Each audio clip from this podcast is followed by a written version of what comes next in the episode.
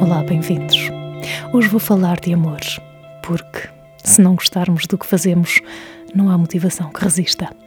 Esta semana fiz um direto no Instagram, um live que ficou no feed, sobre este confinamento 2.0 e dedicado ao work from home em bom, porque há tantas pessoas para quem esta situação de teletrabalho é inédita que achei que poderia dar um contributo com base na minha experiência. Na verdade, tirando três exceções, nunca trabalhei oito horas por dia num escritório. E a terceira, jurei para nunca mais. Por isso fui acumulando a experiência de trabalhar em casa e trabalhar a partir de casa, separando a vida pessoal da profissional e tentando manter alguma sanidade mental. Neste processo, e com base nas perguntas que me enviaram via Instagram, a primeira resposta é uma pergunta, porque se não gostarmos de trabalhar em casa ou a partir de casa, é importante perceber a razão pela qual tal acontece. Será a falta da presença humana, a necessidade de sair à rua ou, a ausência de um espaço de trabalho adequado? Serão todas juntas e sentir que tudo se mistura num estilo de vida caótico que não permite desligar? Procurando a resposta a este porquê, talvez consigamos encontrar uma solução. Por isso, para hoje, Work from Home em bom. Decidi começar pelas vantagens e desvantagens do teletrabalho, porque acredito que para cada vantagem ou desvantagem há uma vantagem e, consequentemente, também uma desvantagem. Portanto, a solidão. A solidão pode a solidão até pode ser boa, porque pode tornar-nos mais produtivos. Temos menos distrações, eh, não temos que estar a levar com as conversas chatas do colega, mas aumenta o individualismo enquanto nos afasta das pessoas chatas e das relações tóxicas que também existem. Além disso, permite trabalhar em qualquer lugar, até mesmo no sofá com uma manta nas pernas. Depois, por falar em manta nas pernas, a aparência. Há uma certa tendência para nos desleixarmos, é verdade, mas por outro lado, sem desleixo, Continuando com a rotina de higiene diária, nós perdemos menos tempo, poupamos dinheiro, a pele até agradece menos make-up. Portanto, Basta estarmos confortavelmente apresentáveis. Nunca se sabe quando é que o carteiro toca à porta, não é?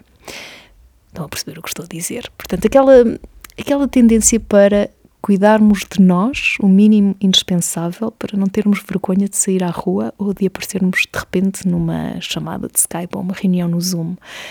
Cuidem de vocês. É importante. Depois, outro tema: as reuniões. A famosa reunião que poderia ter sido um e-mail. God, quem nunca? Este pode ser um momento duplamente produtivo, ou seja, nós estamos na, na reunião e estamos aparentemente uh, atentos, mas estamos discretamente uh, em multitarefa, ou seja, a fazer outras coisas, tarefas eventualmente rotineiras que não exigem muita atenção. Isto torna-se duplamente produtivo. Estamos na reunião, e estamos a fazer outras coisas. Também conseguimos controlar melhor o nosso tempo e estabelecer limites às interações de que somos alvo podemos sempre dizer agora não posso, vou ter uma reunião. E podemos, por outro lado, passar mais horas a trabalhar, daí ser tão importante definir uma hora para terminar e desconectar.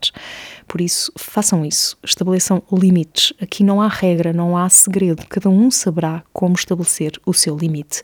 Em relação ao FOMO, o Fear of Missing Out, que também acontece quando não estamos uh, em teletrabalho e quando não estamos no escritório, a minha sugestão é a conexão direta um telefonema que faz maravilhas e resolve muitos problemas de comunicação.